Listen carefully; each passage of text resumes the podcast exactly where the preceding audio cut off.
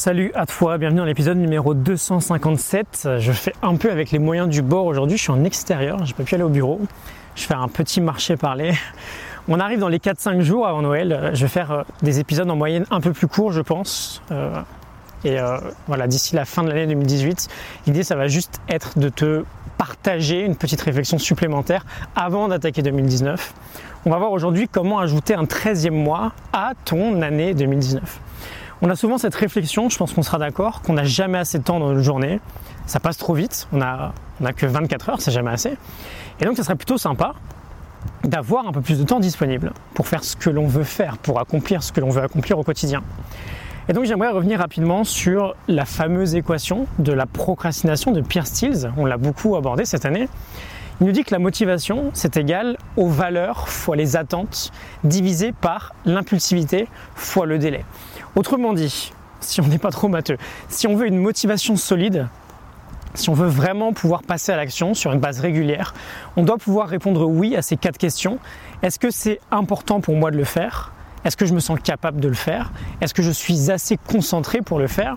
Et est-ce que je sais quelle action suivante je dois faire en priorité? On va se concentrer rapidement sur la partie impulsivité aujourd'hui, à savoir la question est-ce que je suis assez concentré pour le faire? La distraction, c'est vraiment le poison numéro un de la productivité. Et si on arrive à être juste 10% bah, plus productif sur l'année 2019, juste 10%, c'est pas un objectif monstrueux. Hein. Si on gagne chaque mois ces 10% là, à la fin de l'année, on ajoute largement un mois de productivité pour atteindre ce que l'on veut atteindre. Et devine quelle action très simple. Les recherches nous montrent aujourd'hui qu'elle peut nous faire gagner largement ces 10% de productivité. Il ne faut pas aller chercher super loin. Hein. L'idée, c'est de supprimer les notifications de mail sur notre smartphone ou sur notre ordinateur. Supprimer les notifications de mail et tu gagnes minimum 10% de productivité.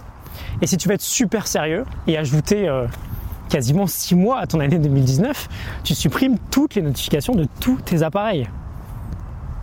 On me demande souvent euh, comment j'arrive à créer autant de contenu. C'est simple, je ne suis jamais perturbé quand je travaille.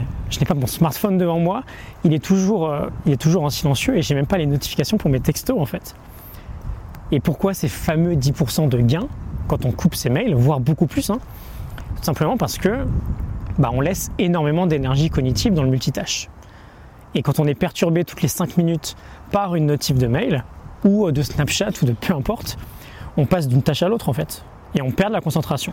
Et quand on sait aujourd'hui qu'il faut un minimum 20, allez, 20 minutes euh, pour... Euh, il faut au minimum pardon, 20 minutes pour retrouver sa pleine concentration sur un sujet donné, on réalise en fait qu'on n'est jamais pleinement concentré. On n'est jamais en vrai deep work. Je te conseillerais vraiment d'être super sérieux là-dessus, sur tous ces sujets-là en 2019, sur les distractions, notamment digitales. C'est le vrai fléau de notre vie aujourd'hui en réalité.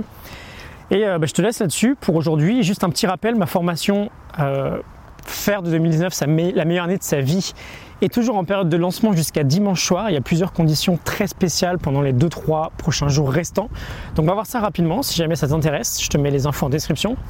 Et je te retrouve demain pour un nouvel épisode. Et euh, bah, suis vraiment bien ce conseil, c'est pas compliqué. Et tu vas vivre, tu vas vivre une année à 13, 14, 15, 16, 17, voire 18 mois en fait. Je pense que c'est plutôt sympa quand justement on a envie d'avoir un peu plus de temps.